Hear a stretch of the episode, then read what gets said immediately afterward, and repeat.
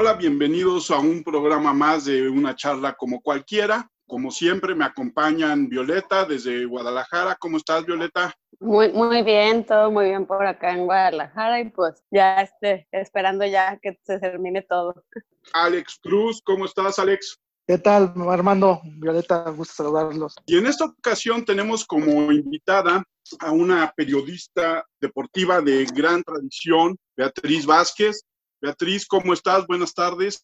Hola, ¿qué tal? ¿Cómo están? Me da muchísimo gusto que me hayan invitado y me da mucho gusto estar aquí con ustedes. Yo creo que van a ser unos minutos que todos vamos a disfrutar mucho. Yo creo que sí. Beatriz, cuéntanos cuál es tu experiencia. Mi experiencia, bueno, mi experiencia como, como periodista en deporte, estamos hablando de ya casi 20 años, pues han sido muchas experiencias lo que yo he logrado reunir en todos estos años. Yo soy egresada de la Facultad de Ciencias Políticas y Sociales de la UNAM, soy licenciada en Ciencias de la Comunicación, eh, tengo una licenciatura también en Psicología y bueno, pues eh, lo que me ha dejado todos estos años es una, eh, una, una gran experiencia eh, con coberturas en Juegos Centroamericanos, Panamericanos, Juegos Olímpicos, Juegos Paralímpicos, Juegos para Panamericanos, algunos campeonatos mundiales de natación, obviamente pues una infinidad de eventos nacionales, en fin. Juegos Olímpicos, ¿qué es cubrir Juegos Olímpicos? Wow, es toda una experiencia.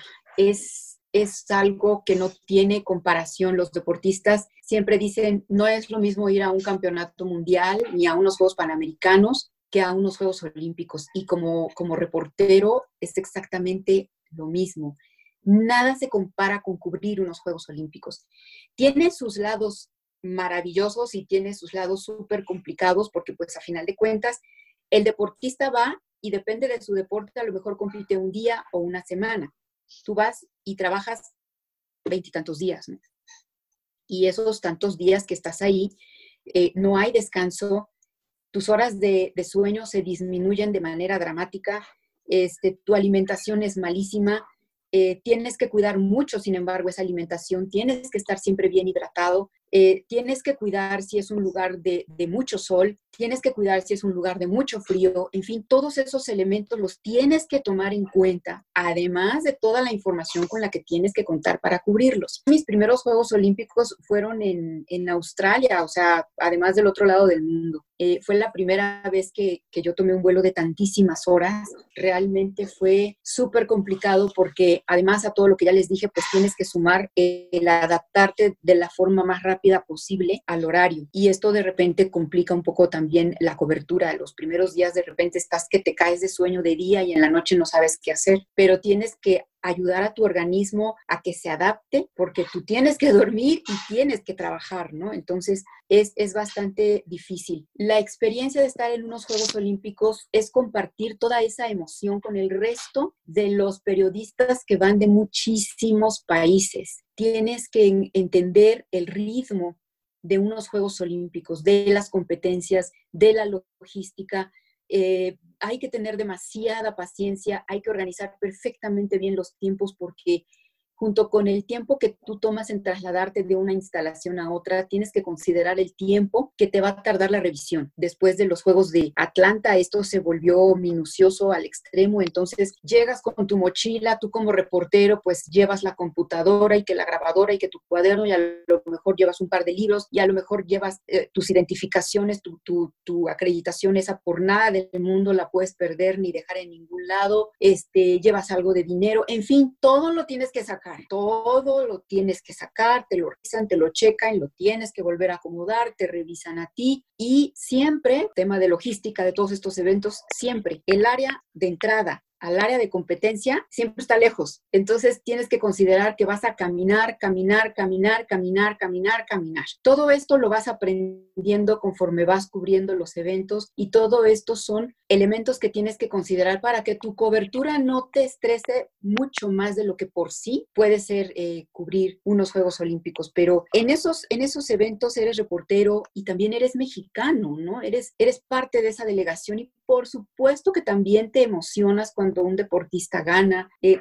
te da tristeza cuando un deportista pierde, pero nunca debes perder la objetividad y decir, bueno, pues sí, a lo mejor le falló o a lo mejor, eh, hijo, tuvo un mal día, en fin. ¿Y cómo haces eso? Bueno, pues también teniendo un conocimiento previo de esos competidores que estás viendo para tener una mejor visión de la competencia y disfrutarla muchísimo más. Oye, y, y me llama la atención porque obviamente tienes tener este conocimiento no solamente del atleta, como dices, sino yo me imagino que además, en tu caso que te dedicas a deporte amateur, pues debes de conocer 10.000 deportes, lo cual tiene, implica un trabajo mucho mayor que aquel que se especializa en un solo deporte, ¿no? Fíjate que ese es, ese es un tema bien chistoso porque en alguna ocasión un compañero en Televisa me comentó eso, estábamos previo a Londres, no, yo no fui a los Olímpicos, yo fui a los Paralímpicos, entonces él, él me decía, porque siempre antes de, unos Juegos Olímpicos o Panamericanos, un campeonato mundial, yo siempre solía comentarle a todos mis compañeros y en particular a todos aquellos que yo sabía que tenían espacios al aire de conducción de segmentos deportivos, les decía, pónganle atención a, fulanito de tal, miren, Perenganito está en el ranking y va camino a medalla, está entre los mejores, es posibilidad de medalla, porque todos son posibilidades a final de cuentas, ¿no? Si las medallas estuvieran a priori entregadas, pues a qué vamos. Entonces, este compañero me decía, yo no me puedo imaginar cómo le haces tú para tener en la cabeza tantos datos, tantos nombres, tantos deportes, tantas fechas, tantos, o sea, ¿cómo le haces? Porque son un montón de deportes. Dice, yo cubro un evento cubro fútbol y a veces me hago bolas, ¿cómo le haces tú? Dije, pues mira, sí, efectivamente son muchísimos, pero muchísimos. Y, y uno no trae un disco duro acá, ¿no?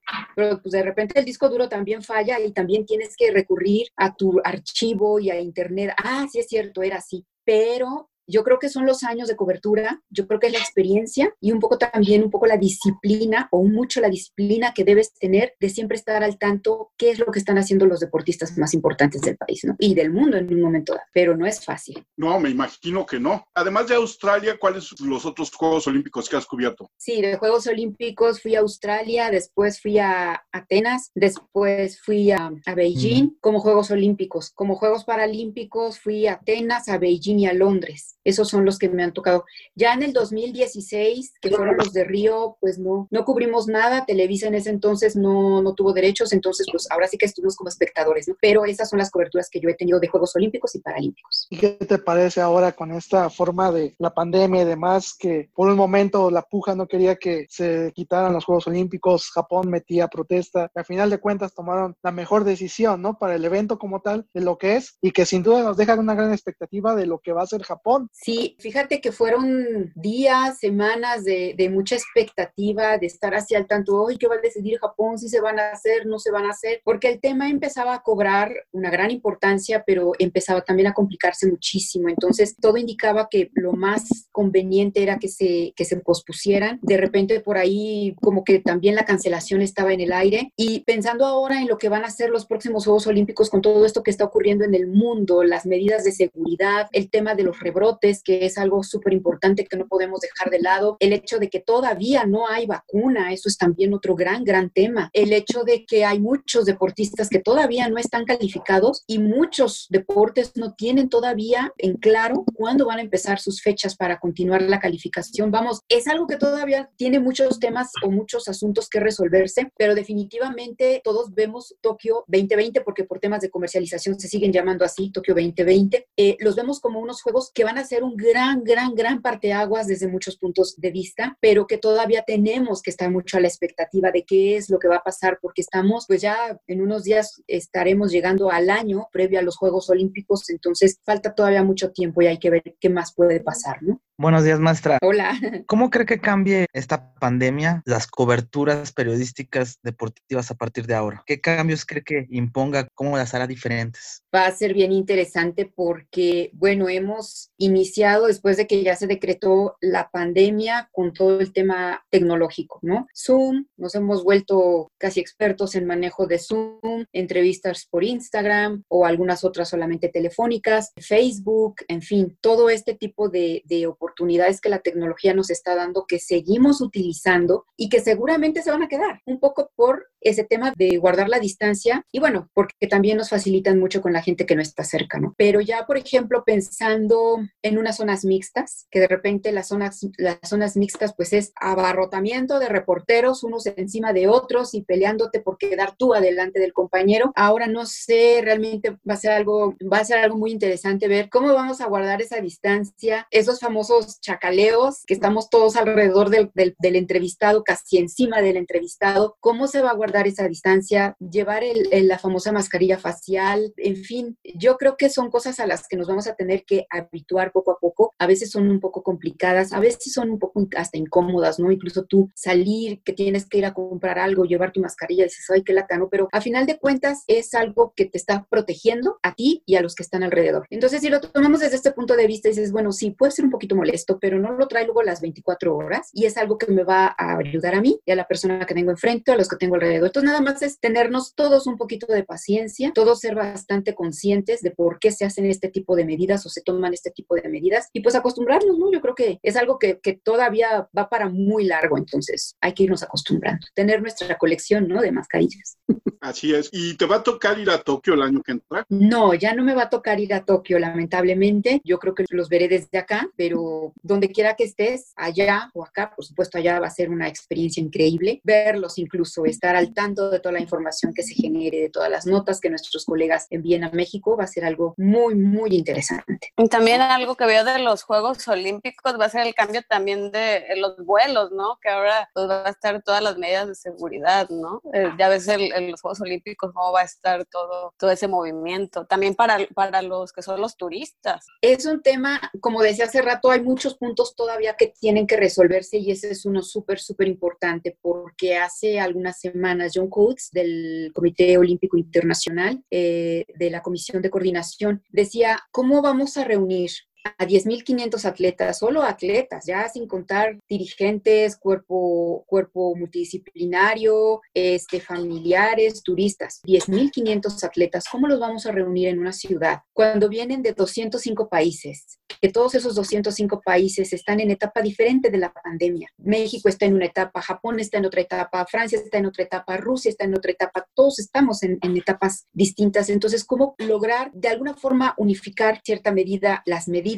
valga la redundancia, para poder traer a toda esa gente o mover a toda esa gente hacia Japón. Las líneas aéreas, por supuesto, que están siendo eh, súper cuidadosas en todo este tema de la seguridad y es un reeducar a la gente para que verdaderamente esté consciente de que esas medidas son para cuidarlos a todos. Eh, uno de mis sobrinos es sobrecargo en una línea aérea mexicana y me platicaba recientemente, es muy complicado hacerle entender a la gente que hay que tener muchísimo más orden del que normalmente deberíamos tener. Entonces, eh, la gente está muy acostumbrada de que apenas se detiene el avión y ya empiezas a bajar tu maleta y empiezas a moverte y ya quieres salir corriendo. Cuando al final de cuentas todos vamos a bajar del avión, todos, el primero y el último, todos. El avión no se va a mover de ahí con gente arriba, no te va a regresar al destino, o sea, no, vas a bajar. Entonces, nada más hay que tener mucha paciencia y esto se ha convertido en un proceso de reeducar al, al turismo para que entienda que poco a poco, con calma, con disciplina, con orden, bajas tranquilamente, tomas tu maleta y no pasa nada, ¿no? Y tienes la distancia con el de adelante y el de atrás. Pero todo eso definitivamente hacerlo con toda esa gente que va a ir, híjole, sí, es, es, es algo que debe tener a toda la gente involucrada en la organización de los juegos de verdad vuelta loca. Oiga, profesora, y por ejemplo, ¿cuál sería el cambio o qué cree que vaya a suceder con deportes de contacto literal, como el boxeo, la lucha, como el taekwondo? Fíjate que es una pregunta súper interesante porque son deportes que están así como que en la mesa y los están analizando. Repito, muchos aspectos de lo que serán los próximos juegos están todavía por, por realmente resolverse y ese es uno, porque justo son deportes de contacto. Entonces, si ahorita lo que se está buscando, bueno, incluso el mismo fútbol es un deporte de contacto, ¿no? Porque al final de cuentas, ok, van 11 por un balón, pero hay mucho contacto entre los jugadores, entonces también de repente se vuelve un poquito medio, medio polémico ese tema, pero más directamente con boxeo, taekwondo, hay que recordar que, por ejemplo, en estos juegos por primera vez ingresa el karate, entonces, wow, sería una cosa súper triste que después de tanto estar peleando entrar al programa oficial por una decisión pues meramente basada en cuidar la salud de los competidores, pues se echara para atrás y, finalmente el karate no tuviera la oportunidad porque no está dentro del programa de, de París, entonces se tendría que esperar no sé cuánto tiempo más para poder regresar. Entonces, sí, son, son todavía uno de esos temas que están ahí en la mesa en el Comité Olímpico Internacional y en el Comité Organizador para ver qué se hace con este deporte. O sea, cómo se le puede implementar algún tipo de seguridad o, en el peor de los casos, por lo menos en estos juegos. No habrá que esperar a ver qué deciden. Hasta en deportes como el atletismo, ¿no? Los, los relevos. Pues yo, fíjate, pensando en, en atletismo, quizá más que relevos, 1500, 5000, 10000, que se hace el, el, maratón, grupo, este, maratón, el grupo compacto de, exacto, compacto de, de, de, de, competidores ahí que están pegaditos, de hecho tan pegaditos que en las pruebas de 5000, 10000, 1500 se llegan a, a, lastimar con los spikes, las pantorrillas y se dan codazos y todo. ¿Cómo van a hacer estos? Vamos, son muchísimas cosas que están todavía pendientes que se resuelvan, ¿no? Hay que estar muy, muy al, al tanto de qué es lo que se va eh, decidiendo en este aspecto.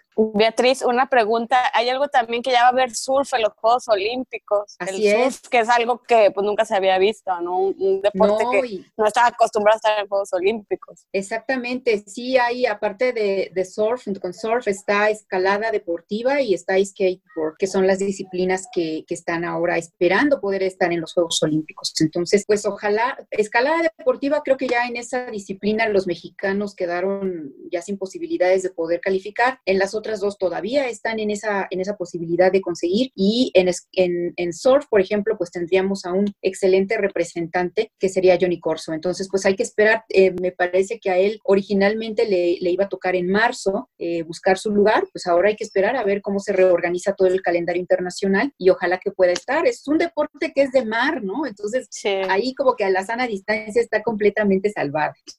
¿Cuáles fueron los Juegos Olímpicos de los que tienes mejor recuerdo?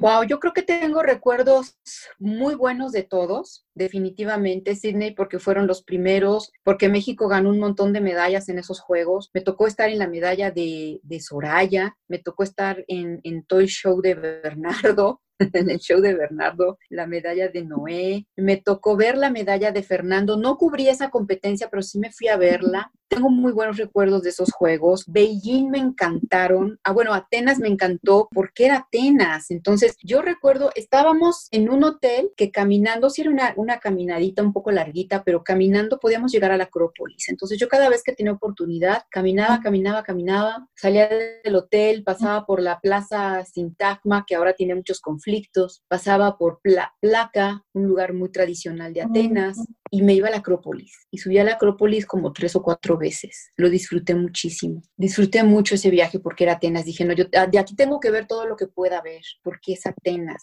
Más allá del lugar donde surgieron los Juegos Olímpicos, es un lugar importantísimo en el surgimiento de toda esta cultura, pues al final latina, ¿no? Que se expande al resto de Europa, que llega a España, eh, que se combina con los árabes, en fin, es un lugar mágico, porque al final ves directamente todo aquello que, que toda tu historia, toda tu primaria, a lo mejor secundaria, estás viendo en los libros, dices, ah, mira esta foto y esta otra y este lugar, me encantó. Beijing me maravilló, he estado dos veces en China, una en Beijing y otra en Shanghai, y Beijing me super enamoró por la cultura, los lugares emblemáticos que tiene la ciudad prohibida, la gente, la comida, el movimiento, las competencias también, por supuesto, Beijing como resultados para México también fue muy bueno. Pero de Atenas, por ejemplo, de Atenas tengo una experiencia que, que, para mí fue impactante. Fueron mis primeros Juegos Paralímpicos y yo conocía ya a los deportistas de la delegación paralímpica mexicana. Sabía quiénes eran, literal, en qué deporte, en fin. Pero nunca jamás nadie me preparó para lo que era estar en una competencia de ese nivel y de esas características. Entonces, esos Juegos Paralímpicos los cubrí con Alberto Lati y con Marco Cancino. Éramos tres. Entonces nos organizamos, empezamos a armar nuestro, armábamos nuestros calendarios todos los días, ¿no? Y a ver, pues como que tú de qué tienes tienes ganas mañana, ya está, entre los tres. Y la primera competencia que a mí me, me tocó fue natación, me fui al área de natación, estaba yo con Jesús Valencia, que fue mi camarógrafo para, para esos juegos en el área mixta, estaba con la, la, reportera que estaba de TV Azteca, que era una actriz, por cierto, que, que de verdad que hizo una cobertura muy buena, se me va ahorita su nombre, muy linda chica, para los Juegos Paralímpicos baja mucho el número de prensa y el número de, todo, pero bueno, estábamos en la zona mixta y yo recuerdo que empiezan a salir los competidores de natación de otros países y por alguna razón eh, los ves pasar enfrente de ti y empiezas a darte cuenta que pues ese universo es mucho más amplio del que tú tienes en México. Eh, aquí hay mucha, por ejemplo, polio, ¿no? O accidentes o secuelas de asalto. En otros países hay secuelas de guerra y son diferentes, u otro tipo de enfermedades. Entonces a mí me abrumó realmente, no hay otra palabra, me abrumó ver a todos esos atletas que muchos eran de guerra, por ejemplo, los europeos, asiáticos, hombres, mujeres, y no tuve otra reacción más que sentarme y ponerme a llorar dije, wow, porque cada uno de esos, como cada uno de nuestros deportistas mexicanos, tienen una historia. ¿Qué hay detrás de ese deportista que tiene el 95% de su cuerpo quemado, por ejemplo? ¿Qué vivió? cómo resolvió esa situación y ahora está aquí. Y de repente iba así como que preguntando entre los otros reporteros y pues había de guerra, ¿no? El que había perdido la pierna porque se había ido a una guerra, el de un ataque, en fin, una serie de, situaciones que, terminaron abrumándome y, me senté a llorar, me senté a llorar y dije, wow, esto es, esto es otro mundo. Yo a los deportistas paralímpicos de verdad que los respeto muchísimo porque tiene como una doble competencia, por decirlo así. Ese salir adelante de su situación y salir adelante con el deporte que deciden practicar. Algunos llegan a ese deporte porque es parte de su rehabilitación y se quedan, y algunos llegan porque, pues de verdad, quieren hacerlo o porque tuvieron un accidente y antes lo, lo, practicaban y continúan. En fin, hay muchísimas historias y todas son fascinantes y todas son llenas de, una carga humana increíble. Entonces, ese es, ese es un recuerdo que, que, que tengo muy, muy muy dentro de mi, de mi, de mi, ahora sí que de mi corazón, ¿no? Como, como experiencia, como reportera en, en, este tipo de coberturas. ¿Ya cuando tú empezaste a estudiar, ya tenías en mente el periodismo deportivo? No, no, para nada. Fíjate que, que no. en realidad yo entré a la Facultad de Ciencias Políticas y Sociales y a la carrera de Ciencias de la Comunicación, mucho pensando en, en cubrir el área política. Yo me visualizaba cuando entré a la facultad mucho en la Cámara de Diputados en la Cámara de Senadores, cubriendo esas discusiones que en ese momento para mí se me hacían tan interesantes y me llamaban tantísimo la atención. El, periódico era uno de los, o es hasta la fecha, uno de los artículos infaltables en, la casa de mi papá. Entonces, eh, ese acercamiento primero, vamos a decirlo así, que tuve con toda la información, era mucho en el ámbito político. En mi casa era, y hasta la fecha, repito, muy común en las comidas eh, familiares, de repente también tocar temas políticos y discutimos y unos estamos a favor de alguien y otros estamos a favor de alguien más, pero no fue sino hasta que eh, me tocó iniciar todo este trámite para terminar la carrera que hice el servicio social, que uno de mis profesores, que en aquel entonces era presidente de la Federación Mexicana de Canotaje, Edmundo Ruiz Velasco, me invitó a mí y a tres compañeras más a unirnos a un proyecto que eh, la Dirección General de Actividades Deportivas y Recreativas de la UNAM estaba elaborando junto con Radio UNAM para un programa radio precisamente, obviamente de deporte, deporte universitario. Se nos iba a tomar como servicio social, así que nos llamó muchísimo la atención porque dijimos, bueno, pues vamos a, a, matar como varios pájaros de un tiro. Vamos a hacer esa práctica profesional que es tan importante, vamos a cumplir con nuestro servicio social y vamos a hacer algo que ninguna había hecho. Entonces a todas nos llamaba muchísimo la atención. Empezamos a trabajar en este proyecto. Debo decir que ese programa tuvo como primer nombre y único Goya Deportivo y aún aún existe. Ahora obviamente pues han cambiado eh, los productores, los conductores, en fin, eh, toda la gente involucrada en, en, su realización, pero el programa permanece. Entonces me da muchísimo gusto por ese lado decir que, que fui pionera de ese programa que se transmite por Radio Universidad y así fue como me fui involucrando en el deporte. Yo les quiero platicar que eh, uno de los primeros deportes que me mandaron cubrir, que hasta la fecha debo confesar que no son de mis, de mis más gustados o deportes, no, no es mi top, fue lucha grecorromana. Entonces yo llego al área de lucha de la universidad y digo, wow, ¿qué es esto? ¿Cómo, cómo se califica esto? ¿Qué es lo que cuenta? Eh, en fin, eh, fue un irme involucrando e ir conociendo e ir aprendiendo. De ahí empezó mi camino. Me quedé en el programa terminando mi servicio social, permanecí en el programa como conductora, como locutora y como reportera y algún tiempo después eh, pedí trabajo en ASIR con Francisco Javier González, me aceptó y bueno, pues ya de ahí todo lo que, lo que ha seguido. Me quedé con él un tiempo, con él, con ellos en Superdeportiva, me fui a Juegos Olímpicos de Sydney, trabajé en la CONADE también un tiempo, posteriormente me invitaron a trabajar en Televisa,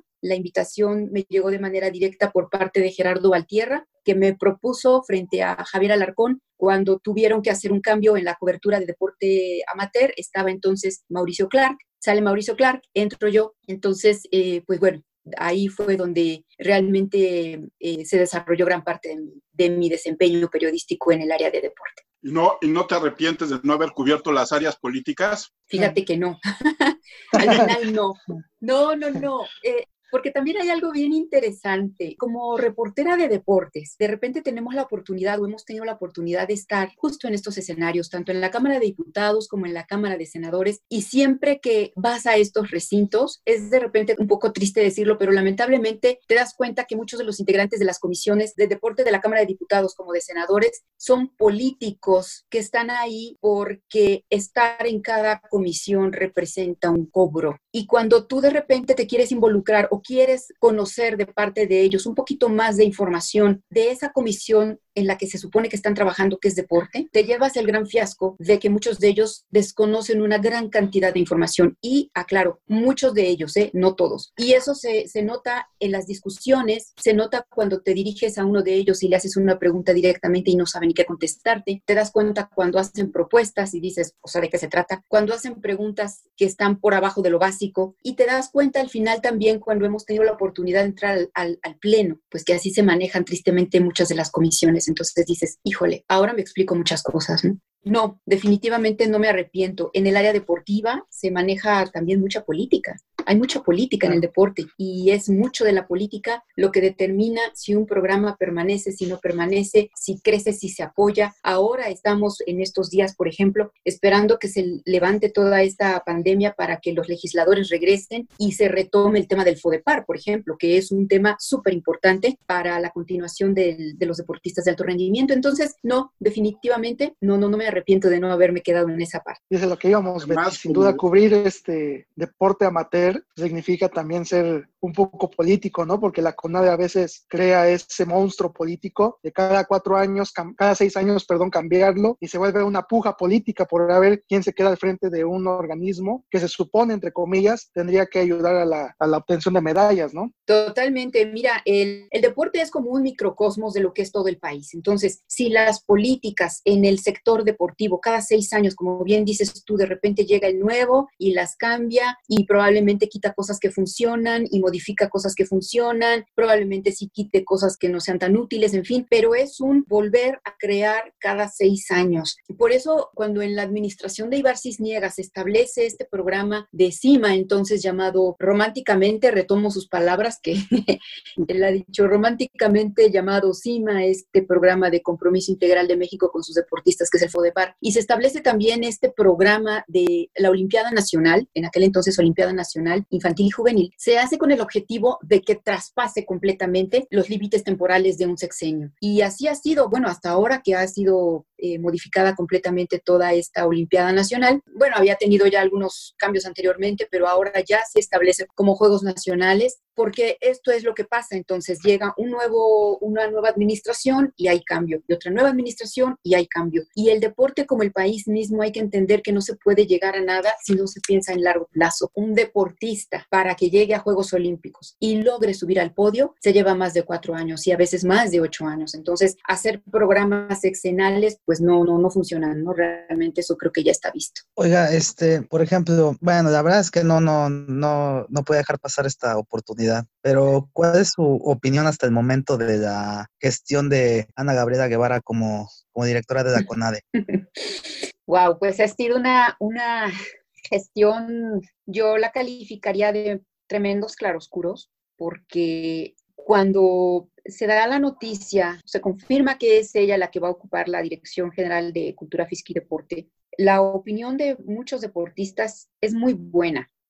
Yo diría que el 99.5% de los deportistas lo vieron con muy buenos ojos, se sintieron muy identificados, estaban muy contentos y estaban seguros de que estaban frente al inicio de una administración que realmente los iba a apoyar, los iba a entender, los iba a escuchar, iba a estar con ellos. Iba a ser una, una casi como una administración soñada, ¿no? Para todos estos deportistas. Hubo muy, muy buenas, una gran expectativa.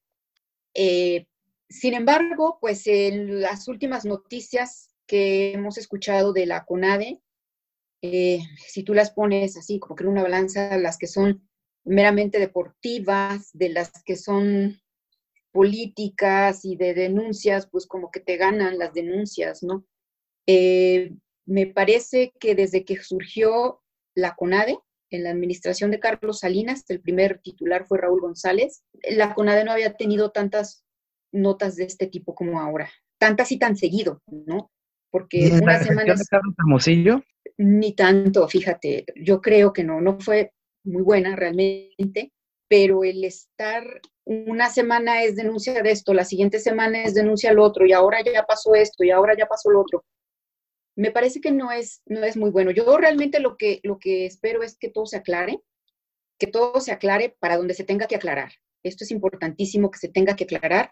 Ya por ahí hay uno de los, de los funcionarios importantes de la CONADE eh, señalados directamente por la función pública, está ya en investigación por desvío, entonces pues todo esto se tiene que, aclarar, pero me parece que no es algo, un escenario agradable ni que le guste a los deportistas, ¿no? Y que no, no, no les hace falta, mucho menos en este momento.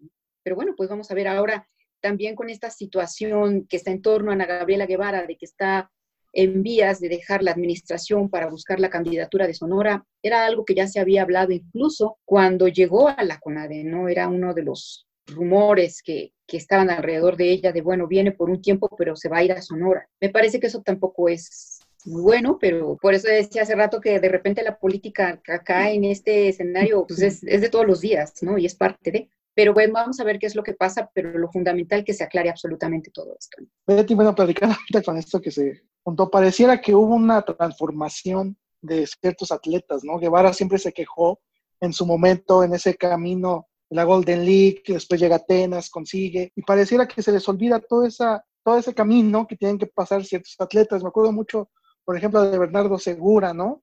De aquella imagen en Sydney, que su mamá apenas le daba cinco pesos para el camión y demás. O, ese era Noé. Noé, perdón. No Hernández, Bernardo Segura fue el que le robaron el oro. Y era su hermana. La de los cinco pesos era Juanita, su hermana. y su mamá llorando y demás. Toda esa precariedad, precaria que consiguen y que es a base de logros individuales. ¿Qué pasa en esa, en esa gestión de esos atletas o no atletas que han estado en CONADE?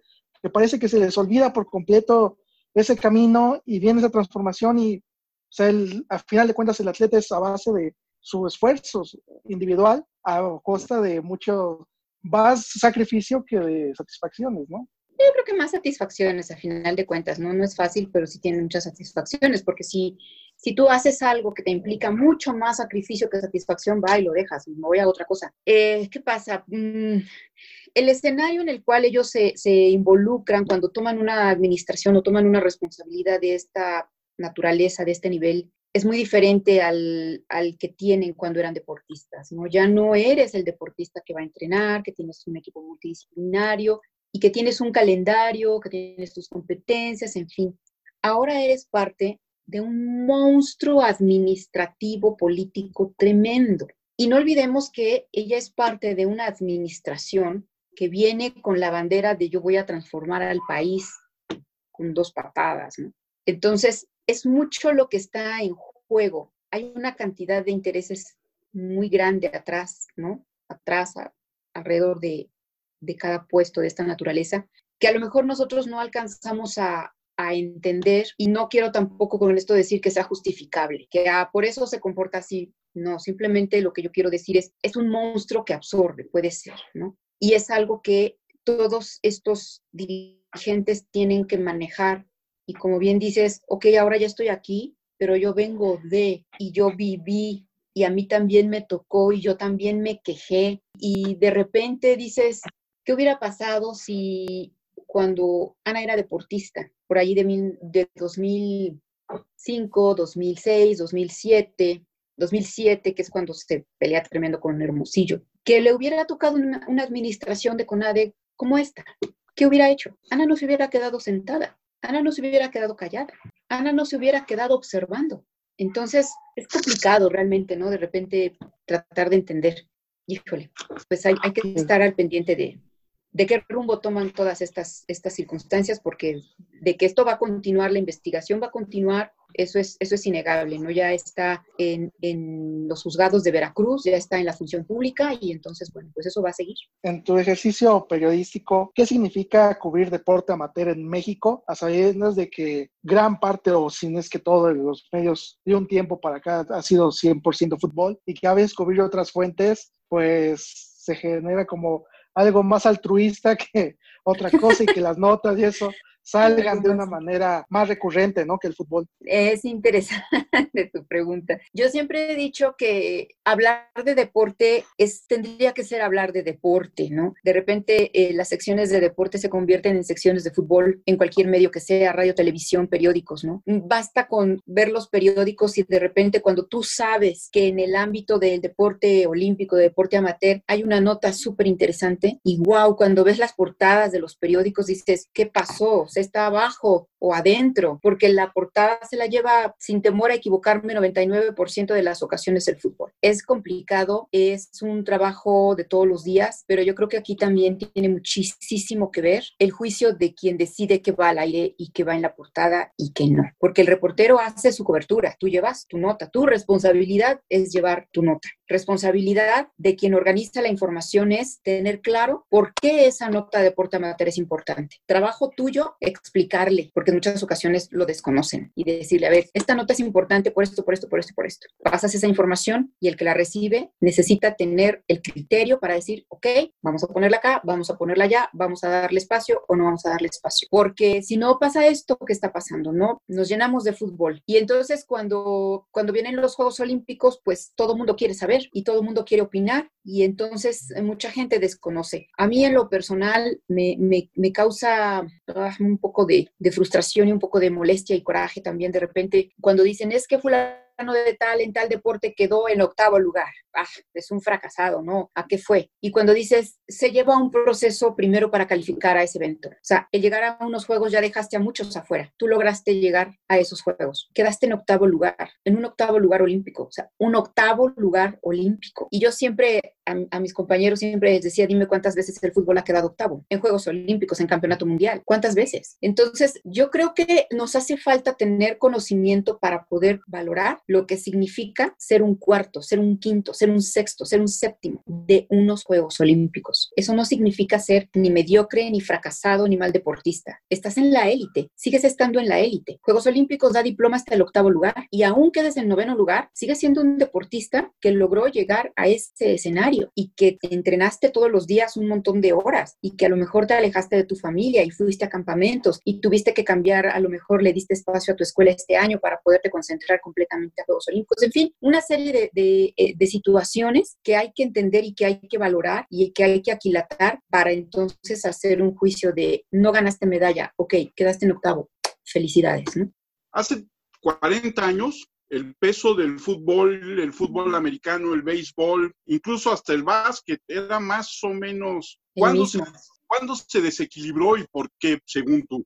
Ay, ay, ay. Este, yo creo que tuvo mucho que ver el tema de las televisoras que se involucraron en todo este asunto del fútbol. Hay mucho dinero involucrado para poder tener fútbol en la televisión que le empieza a dar este escenario grande a los equipos, a los equipos que empezaron también a, ser parte importante de, la televisora. En aquel entonces, pues hablábamos o hablaríamos básicamente del América, ¿no? Que, que, fue el que estuvo principalmente ligado, u originalmente ligado a una televisora. Y probablemente ahí, quizá el básquetbol perdió una oportunidad, no lo sé, ¿no? Una gran oportunidad, porque es un deporte que está fuertemente arraigado también en nuestro país. No sé, yo creo que a cualquier espacio pequeño que encontremos en cualquier colonia vamos a ver una cancha de básquetbol. Es más fácil ver una cancha de básquet que de fútbol. Yo creo que por ahí también se pierde. Ahora de alguna manera están queriendo retomar y ojalá que verdaderamente se logre porque me parece que la liga ahorita que está encabezando Sergio Ganem pues quiere fortalecer todo este tema también de la difusión del, del básquetbol con unos equipos que me parece que están llamando mucho la atención ahí, con sus problemas, por supuesto, pero creo que están haciendo un trabajo muy, muy interesante, ¿no? Entonces, nada más hablando, por ejemplo, del equipo que se ha formado aquí en la Ciudad de México, los capitanes, en cosa de nada, realmente han logrado un arraigo increíble. Eh, son un equipo que ya está muy, muy identificado con, mucha gente en la Ciudad de México. Ir a ver los partidos de los capitanes en el Juan de la Barrera es un espectáculo que vale la pena ver. E ir a los, a, las, a los partidos que tienen también cuando, cuando han estado en las finales, pues es, es algo que, que, vale la pena disfrutar. Entonces yo creo que junto con el, con el fútbol, el básquetbol necesita aprovecharse de ese arraigo que tiene y buscarle por ahí y, llamarle a la puerta de los patrocinadores. Yo creo que más de uno le va a meter dinero. Antes de hacer esta pregunta, quiero fijar mi postura de que yo no estoy de acuerdo tampoco en que todas las portadas de los periódicos, que la primera nota en los noticieros sea de fútbol, pero ¿no cree usted que también hace falta, no nada más en nosotros, sino en la gente, interesarse un poco por esas otras cosas o es culpa de los medios que a la gente no le interesa? Fíjate que son dos cosas. Cuando fueron los Juegos Olímpicos de Londres, que no los cubrimos porque Televisa no, no tuvo derechos y no tuvimos la cobertura. De verdad que fue impresionante. A mí verdaderamente me, me, me impresionó y me dio mucho gusto que en la redacción recibíamos una cantidad muy, muy buena de llamadas de gente que reclamaba porque no teníamos los Juegos Olímpicos. Hoy, ¿cuándo vamos a ver la inauguración? No, pues es que no, no la van a ver. Oye, pero entonces la va a tener TV Azteca. No, pues TV Azteca tampoco, ¿no? Ni acá ni allá. O gente que habla y dice, oye, es que hay competencia de, de gimnasia. ¿Por qué no han informado? Nada de gimnasia. Oye, hay competencia de clavados, ¿por qué no han informado de clavados? Oye, hay competencia. O sea, la gente tiene conocimiento. La gente, si tú le dieras más información o más espacios de información de gimnasia, de clavados, de natación, de patinaje, la gente por supuesto que la consume porque hay público para todo. ¿Cuál es aquí a lo mejor lo que tendría que modificarse? Un poco los medios, y un poco a lo mejor también los, la iniciativa privada. ¿A dónde va la mayor parte del dinero y de, los patrocinios? Al fútbol, ¿por qué? Porque es lo que más se ve. La marca, ¿qué es lo que busca? Verse. ¿Y dónde va a poner dinero? Donde se vea. ¿Y dónde se ve? En el fútbol. ¿Por qué? Porque está en la televisión. Aquí también entra el trabajo de las federaciones. Si las federaciones no presentan una competencia organizada, ¿qué marca se va a interesar en patrocinar un evento desorganizado. Entonces yo creo que son varios elementos ahí que tienen que trabajar de la mano para poder darle más fuerza a todos estos, estos deportes que no vemos, pero que hay gente que está esperando recibir información de, todos esos eventos. Yo creo que es un poquito, un poquito del público, un poquito de los deportistas, un poquito de los federativos, un poco de todos. Hablaba usted de las federaciones y en cuanto a deporte amateur, de el 1 al 10, ¿qué calificación le pondría a las, a las federaciones? digamos, de de básquet, de taekwondo, de algunos otros deportes? ¿Qué, de una calificación pondría? Uy, este, las federaciones es otro, es otro mundo. No todas trabajan igual, no todas tienen los mismos problemas, no todos son la misma cosa. Este, hay federaciones que trabajan muy bien, hay federaciones que son tremendamente conflictivas, hay federaciones que podrían explotar de una manera impresionante toda la información que tienen y está ahí perdida, federaciones que a lo mejor desperdician todo ese potencial que tienen de sus deportistas para poder llamar a más niños y más jóvenes a que, a que se acerquen a su disciplina. Yo creo que hay hay muchísimo ahí que, hacer por parte de las federaciones, pero no, no todas trabajan igual. Hay unas que son muy buenas, pero ahí también hay otro tema que va de la mano con, cómo trabajan las federaciones, que es la ley. Entonces, si no hay una ley verdaderamente firme, fuerte, consistente, que, tenga esos, esos artículos esos reglamentos y toda esa base legal que obligue a las federaciones a trabajar de manera seria, pues entonces vamos a seguir teniendo todos esos problemas. Ahora la, comisión con, Ernesto D'Alessio y con Eric, el terrible Morales, están realmente intentando trabajar. No es nada fácil porque entre ellos incluso hay algunos puntos de vista que, pueden ser distintos, pero están intentando trabajar de, de, una manera que permita contar con una muy buena ley, eh, cambiar todos los artículos que sea necesario cambiar para actualizarlos están metiéndole mucha mano en este tema del, FODEPAR que ya habíamos mencionado y todo tiene que mejorar, lleva tiempo. Bueno, pues esperemos que, que sea pronto porque al final pues los deportistas están ahí, ¿no? Ellos no tienen voz en las federaciones, pero son los que, los que más salen beneficiados o perjudicados. también está la, la, la, falta de apoyo, ¿no? Para los deportistas que pues siempre quieren estar ahí, pero es muy complicado, ¿no? el apoyo que les dan. Sí, por eso es ahorita tan importante y está llamando tanto la atención ese asunto del FODEPAR que ya decíamos, ¿no? Cuando los deportistas inician es curioso, pero mientras están en sus inicios el apoyo es escaso y tu primer patrocinador son tus papás, tu familia, alguien que te pueda apoyar para poder empezar a tus primeras competencias. Ya cuando empiezas a ser alguien, entonces ya te empiezan a apoyar y entonces ya empiezas a conseguir becas, cuando en realidad tendría que revertirse un poquitito, porque si no tienes ese apoyo al principio, yo no sé cuántos cuántos excelentes atletas se hayan ya perdido en ese proceso, ¿no? De, ya no tengo apoyo, ya no puedo seguir, mi familia ya no me puede apoyar, ni modo lo tengo que dejar. O también hay muchos otros que se han perdido en el tuve apoyo, pero tuve muy mal entrenador, un pésimo entrenador que, como dicen los, los deportistas, me quemó. Y entonces en lugar de darme ese proceso paciente y con base a mi crecimiento de niño, de joven, llegar a donde tendría que llegar, pues va y me acabé a los 13 años, ¿no? Entonces, este, sí, todavía hay que, hay que trabajar mucho en eso, pero el apoyo es fundamental. O sea, imagínate que, por ejemplo, un bueno, ahora ya la, situación, por ejemplo, económica de una María del Rosario Espinosa no tiene nada que ver con la María de Espinosa que fue al Campeonato Mundial de 2007, por ejemplo. Si ella hubiera tenido que continuar toda su carrera como en 2007, no hubiera llegado a lo que es hoy. Ella necesitaba forzosamente, como ella y muchísimos otros atletas, necesitan apoyo para poder cubrir todos esos eventos, campeonatos, concentraciones, el equipo multidisciplinario. Y mira que ella, ella sí le ha sufrido bastante por el tema de entrenadores de repente. Entonces, si no tienes ese apoyo de tu bolsa, todo eso difícilmente va a salir. De muy pocas familias pudiera salir. El panorama, como lo pintas y como lo sabemos, siempre ha sido muy difícil para los atletas que empiezan. ¿Cómo es para los atletas Ay, mira, los atletas paralímpicos sí le sufren un poquito más. De repente no a mucha gente le interesa ni apoyarlos, ni, ni verlos, ni nada. Entonces se vuelve doblemente complicado. Creo que ahora ya, ya ha cambiado mucho, pero por ejemplo, en, en, la época en la que inició todo este movimiento, que es mucho más reciente de lo que es los Juegos Olímpicos, pues era básicamente de su bolsa y no solamente de su bolsa pagarse las competencias, sino de su bolsa pagarse también todos los implementos. Eh, yo recuerdo algunos jugadores de básquetbol, ya de los más antiguos, y el mismo Saúl Mendoza, que competían con, con sillas complicadas que ya para entonces quedaban por debajo de las sillas que tenían equipos de Estados Unidos, por ejemplo, o de otros países. Y eso también es una diferencia en tiempo si estamos hablando de atletismo, por ejemplo. O es una diferencia en movilidad, facilidad para desempeñarte si estamos hablando de básquetbol, por ejemplo. Entonces, este, pues sí, es muchísimo más difícil. Ahora, si estamos hablando de atletas que necesitan una prótesis para moverse, wow, las prótesis ahora son como comprarte un o conseguir un coche de Fórmula 1, ¿no? Porque son la diferencia entre poder tener mucha más facilidad para moverte o no, y también cuestan. Entonces,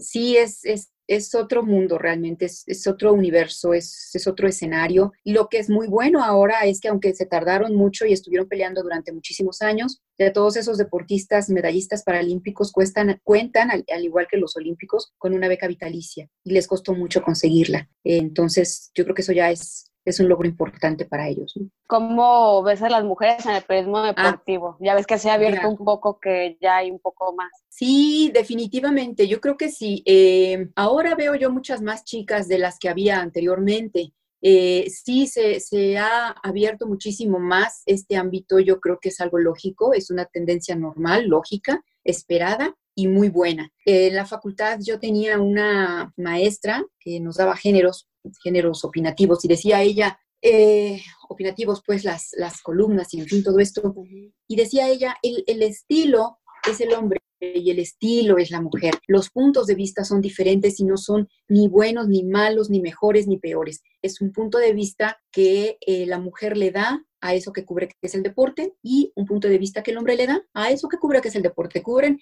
el mismo evento, van a la misma conferencia están con el mismo entrevistado seguramente, pero probablemente sus visiones son distintas y esto yo creo que enriquece muchísimo el ámbito de la cobertura. Creo que ya ha sido también mucho más aceptada la presencia de mujeres, principalmente en, me parece, en deportes que tradicionalmente les dicen como más de hombres, ¿no? El boxeo, ahora ya hay boxeadoras, por supuesto, el fútbol, por supuesto que tenemos futbolistas, pero fíjense, les voy a platicar una, una anécdota, me ocurrió, estaba yo cubriendo para, para Asir, si no me equivoco, estaba yo cubriendo para CIR y me habían mandado al entrenamiento de Pumas. Cubría deporte olímpico y de repente cubría alguna otra cosilla por ahí y ese día me había tocado ir a Pumas. Entonces el entrenador era, Ricardo El Ferretti y si, si, ubican el Estadio Olímpico Universitario, para llegar a los vestidores hay que salir de la cancha, bajar unas escaleras, dar la vuelta hacia la izquierda y vas al vestidor del equipo, al vestidor de los locales, en este caso los Pumas. Entonces, cuando yo bajo la escalera, doy la vuelta y me asomo porque ya había terminado el entrenamiento, ya se estaban bañando, en fin,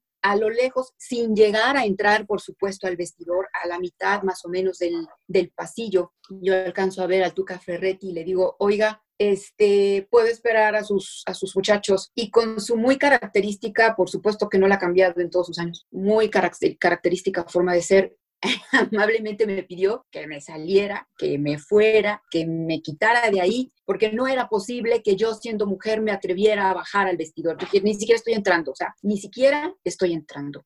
Mi intención definitivamente tampoco era entrar, por eso me quedé a la mitad, decir, bueno, nada más dígame cuánto tiempo me tengo que esperar y yo me voy a a la cancha y los espero.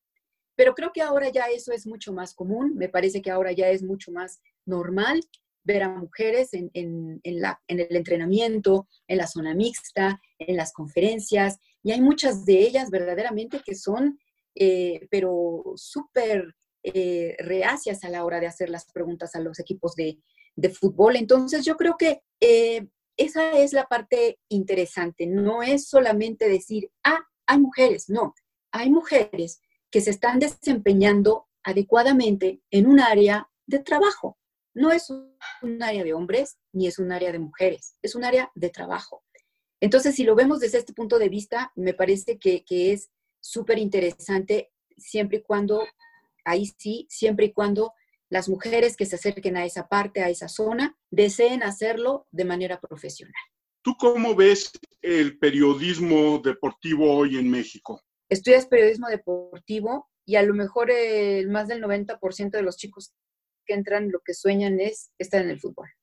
Y yo creo que también por ahí tendría que cambiar un poquito y empezar a ver por otros lados, ¿no? Eh, empezar a ver este escenario de los Juegos Olímpicos, de verdad que es, es, es un mundo increíble, es un mundo grande, es un, un mundo muy emocionante. Yo no sé si más que el fútbol, pero es diferente, es otro. No digo que más ni menos, es diferente. Hasta los viajes, por ejemplo, porque me decía un, colega, un amigo, dice, lo padre de cubrir lo que tú cubres es que vas a mejores países que yo, dice, porque yo soy de la CONCACAF, yo voy a Honduras, yo voy a El Salvador, yo voy a Panamá, tú vas a Atenas, tú vas a China, tú vas a Londres, o sea, bueno, pues ok, es una visión y es un punto de vista válido y dices, pues sí, sí es cierto, nunca lo había visto de ese lado, pero, pero hasta eso, ¿no? Eh, y otro de los, de los, me parece, puntos que también tendrían que reforzarse con estas nuevas generaciones es el hecho de ser periodistas, es el hecho de ser objetivos en lo que ven, en lo que escriben, en lo que juzgan. De repente tener un micrófono se vuelve como el arma para atacar.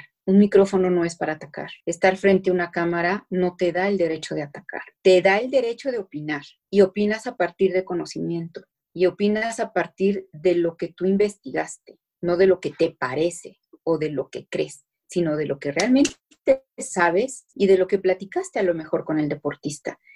Entonces, eh, de repente también se vuelve que vemos que vemos muchas personas que les gusta meterse a este tema del periodismo deportivo porque, porque les gusta el deporte, son como más aficionados que periodistas. Y por ahí me parece que sí se, le está haciendo un poquito de daño, ¿no? Ya no, ya no es, como decía ahorita, juzgar por conocimiento, sino juzgar por puro gusto. Y creo que ahí también tendríamos que poner un poquito de atención. Hacer que el periodismo sea eso, periodismo, no un escenario donde yo puedo manifestar mis gustos, mis fobias, eh, a quién le voy o a quién no le voy. Periodista primero, y si quieres después aficionado, por supuesto, pero primero periodista.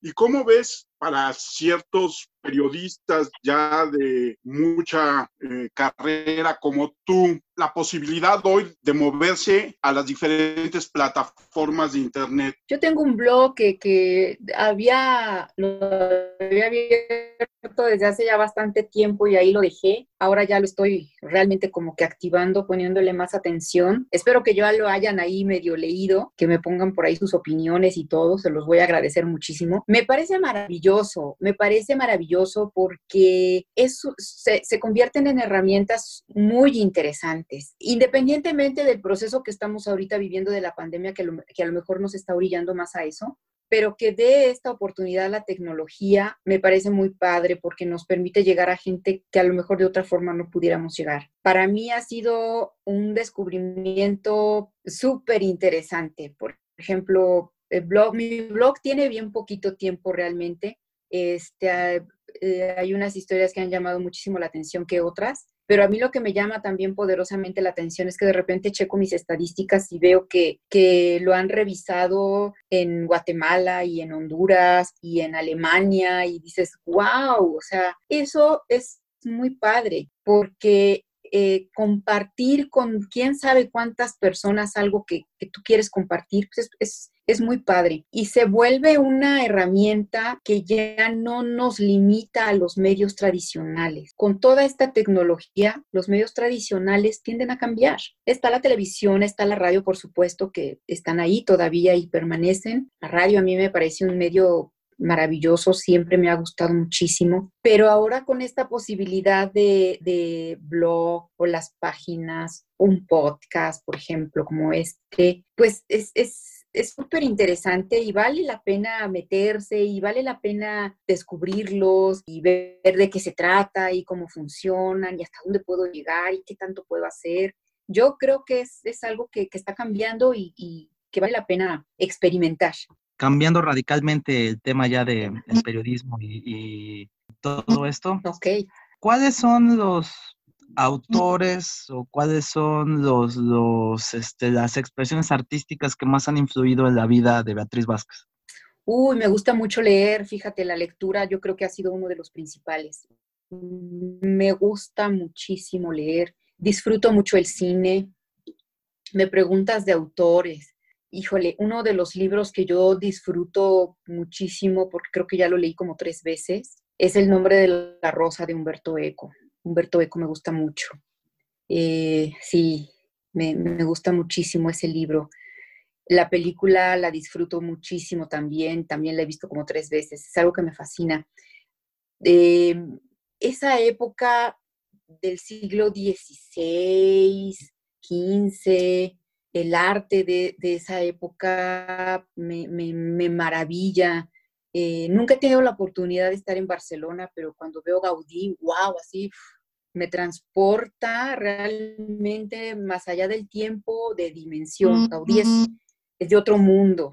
La pintura es algo también que me encanta muchísimo, me gusta mucho ir a museos, a todas las ciudades que he visitado, me meto a museos, me gusta mucho trasladarme, la historia es algo que, que me llena mucho, y, a lo que te dediques es importante también tener información de la historia, la historia del deporte, de los Juegos Olímpicos, la historia de deportistas, en fin, todo eso. Creo que es, es, mucho de lo, que, de lo que disfruto. Pero sí que digas eh, lectura, lectura de alguien. Alejo Carpentier es tremendamente complicado, pero es tremendamente emocionante leerlo. Julio Cortázar me gusta, por supuesto que Gabriel García Márquez, Carlos Fuentes no tanto, Rosa Montero me súper fascina leer a Rosa Montero. Eh, me gustan mucho las lecturas de mujeres, me gusta mucho la historia de las mujeres. Las mujeres a lo largo de la historia, que han hecho las mujeres, y a lo mejor mujeres en particular, pero eso es mucho de lo que, de lo que a mí me emociona, me, me gusta mucho. Por ejemplo, ahorita estoy leyendo, no lo había leído, la verdad, lo confieso, estoy leyendo el de Andrea Agassi y bueno, nada más leer la introducción terminé llorando y estoy súper metida en esa lectura. Pero leer es, es, una de las cosas que más disfruto. Estamos por llegar al final. Yo junto con Fernando, con Violeta, con Alejandro, queremos agradecerte muchísimo el tiempo que nos has dedicado, que nos has contado todas estas historias y tu historia, básicamente. ¿Qué redes sociales tienes para que te siga la gente y cuál es la dirección de tu blog? Ay, por favor, sí, me va a dar muchísimo gusto. Estoy en Twitter como arroba Betty Babu 2, Betty con doble T Y, Betty Babu 2 con número. En Facebook me encuentran como, como Beatriz Vázquez o Betty Vázquez, la verdad que de repente se me olvida. Betty o Beatriz Vázquez, ahí me van a encontrar. En Instagram estoy como Betty Babu también, o Betty Vázquez. Y mi blog es mybettybabuideas.com. Echenle ahí un ojito a mis redes, a mi blog. De verdad que me va a dar muchísimo gusto que, que me lean y más gusto me va a dar que me regalen sus opiniones. Fernando, redes sociales. Bueno, pues yo estoy en, en Twitter como Fer-Mendoza G y en Instagram como Fer-MENG. Violeta. Yo estoy en redes, en Twitter como Boleigo y en Instagram como Boleigo. Muchas gracias. Alex. Mi Twitter es arroba 512-Alex. Yo quiero agradecer a todos los que nos escuchan semana a semana. Los estimamos mucho. Síganos en una charla como cualquiera. Suscríbanse. Estamos en diferentes plataformas. Ustedes saben, en, en Anchor, en Spotify, Google Podcast. Yo soy Armando Enríquez. Me encuentran en arroba cernícalo. Les agradezco que semana a semana nos pongan algún comentario. Yo le agradezco a Beatriz Vázquez muchísimo la plática de hoy y esperamos que no sea la única. Nos va a dar mucho gusto volver a platicar contigo. No, pues yo la verdad que estoy súper, súper, súper contenta. La pasé súper bien. Gracias por considerarme. Se los agradezco inmensamente. Y sí, seguramente que, que no va a ser la última. Me va a dar muchísimo gusto volver a compartir con ustedes. Y, y qué bueno que su número va siguiendo, va creciendo, su número de seguidores, eso es muy bueno. Muchas gracias. Chicos, nos oímos la semana que entra. Bye, hasta luego.